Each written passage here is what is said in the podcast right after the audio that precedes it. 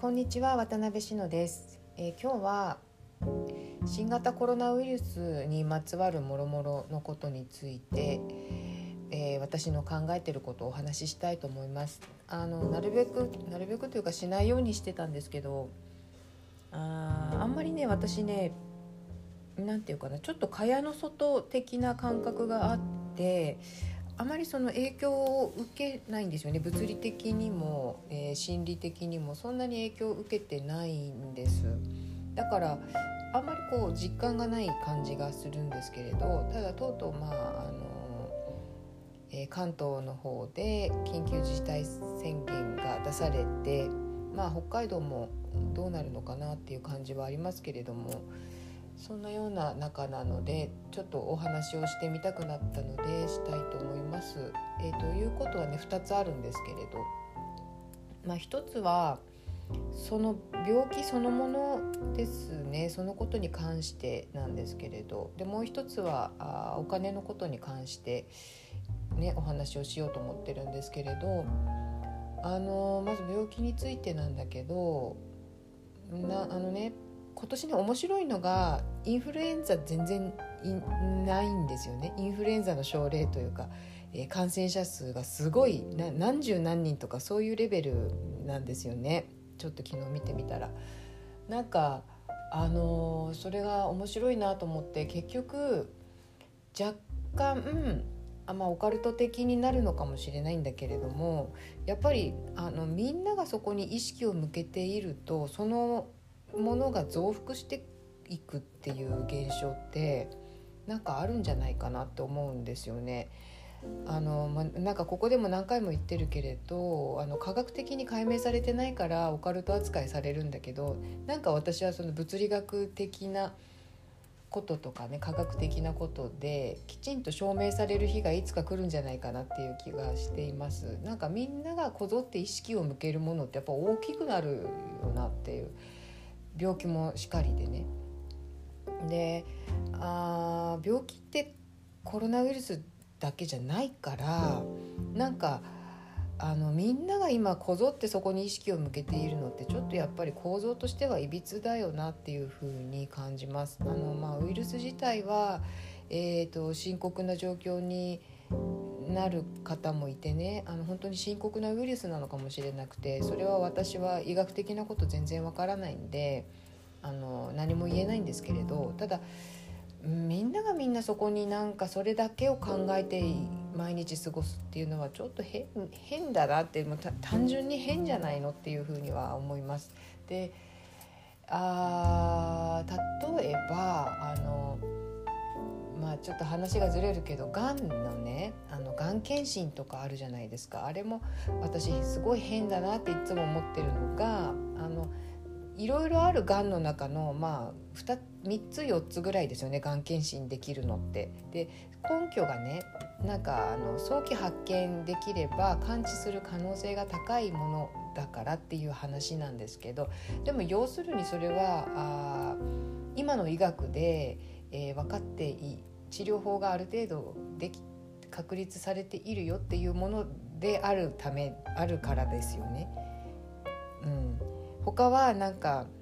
あもう見つかった時には手遅れな場合が多いとかそのまだ全然治療法が確立されていなくて、えー、生存率が低いものとかそういうのはもう全然あのがん検診の中に入ってないんですよねそもそもね。でなんかもうあのなんていうかな医療に医療の網にかかった状態でいるっていうのかな。なんかあの別にがん検診で大丈夫異常ありませんでしたって言われても全部のがんがないとは保証されてないんですよね。だったら最初からそんなことやる必要はあんのかなって私思っちゃうんですよ。あのもちろん不調が出た時には病院行った方がいいんだけど何にもないその自分で健康だと思っている状態の時に病院に行ってねあなたここなんかがんがんらしき影がって言われただけでもうストレスいっぱいでもう、えー、死を死の恐怖を感じながら毎日過ごしたらそれだけで病気になるじゃないですか。なんかあのそう本当どうなんだろうっていうのはすごく感じています。なんかそれと似ていて、えー、毎日毎日コロナにかかるかもコロナにかかるかもって言ったら本当にかかるんだと思うんですよ。なんかあの免疫力も落ちるしさあのちょっとでいやいやいやっていうふうには思っちゃいますなんかそういう意味ではやっぱり私も影響は受けてんのかな。ただ毎日毎日ね何人感染何人感染って言われてもさ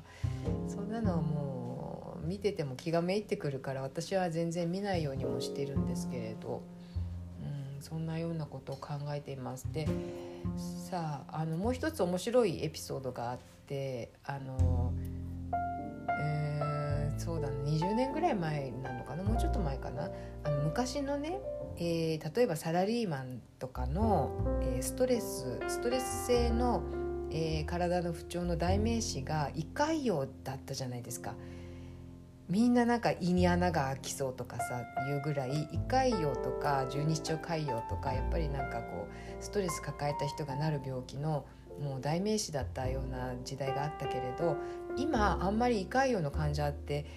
聞かないですよね胃潰瘍になったとかって全然全然効かないぐらい効かないと思いませんか？で実際患者数も減ってるんだそうなんです。その代わりその増えているのが腰痛。だからあのストレスのストレスが起因するストレスに起因する、えー、体の不調の代名詞が今は腰痛にすり替わってるそうなんですよ。だからあのこれもまあ私の考えじゃなくてえーと、いろんなね体に関することを勉強していた時にいろんな本で知ったことなんだけれどもその体が、えー、その体の本来あるべき姿に軌道修正するためにその病気を利用しているっていう考え方があってだから何でもいいんですよね不調は別に。がんだろうが腰痛だろうがあの膝の痛みだろうが、えー、喉の痛みだろうがそれこそコロナウイルスだろうが何でもいいん体にとっては病気は何でもよくてなんかあのそれを利用して体を軌道修正しようとしているっていう考え方があってだからあまあみんなみんながみんなこぞってこうコロナコロナコロナって言ってるのにも何か意味があるのかもしれないですよね。それはもう社会をこれから変えていかなきゃいけないっていうことを、えー、コロナウイルスを利用してそういうふうにしているのかもしれないしなんかわからないけれど。なんかちょっと面白いような変なような時代だなというふうには感じていますただ実際いろんなことが急激に変わってそれはいい方に変わっているように見えるから決して悪いことではないっていうふうには感じています。うん、まあ、ただそのコロナウイルスが原因で深刻な状況に陥っている方たちがたくさんいるっていうのはあの知っていなきゃいけないしそこにはねあのきちんとあのなていうかなえー、知る努力というか意識を向ける努力はもちろんしなきゃいけないんだけれどもただそこにあの自分が巻き込まれないようにしたいなというふうには感じています。それはあの病気が病気になるならないっていうことよりあの意識的にねあの心理的にその渦に巻き込まれないようにしたいなというふうには思っています。うん、あとねあのただこの暮らし方ちょっとこう人と距離を取ったりあの直接会うことを避けたりする暮らし方は私は、えー、非常に不謹慎かもしれないんですけどかなり楽なんですよね私にとっては。あのいろんなことがあって。もともとえーと何でしたっけパーソナルスペースっていうんでしたっけその自分のテリトリーみたいのがすごく広い方なのであんまり人と近づくのって苦手なんですよね。近いとこに人がいるっていうこと自体が苦手で特に知らない人なんかはすごい苦手なんですよ。で今あの人口考慮の問題もあるしあのできるだけ人に会いたくないんですよね私はね。そのコロナウイルスと関係なく。そうだからあの今非常に快適です。あのネットの環境もすごく整ってきて私にとっては非常に暮らしやすい世の中になっているから、まあ、皮肉なもんだなというふうには感じています。であともう一つねそのお金の話。あのなんかさすごい不思議なんですけれど、えー、すごい国今お金をばらまいていますよね。言い方が悪いけれども私も頂いてるけれどもあのね、1人10万円とかさあの持続化給付金とかさ、まあ、他のいろんな形でねなんとかの助成金とかいろんな形でお金を、えー、あのなんて言うかな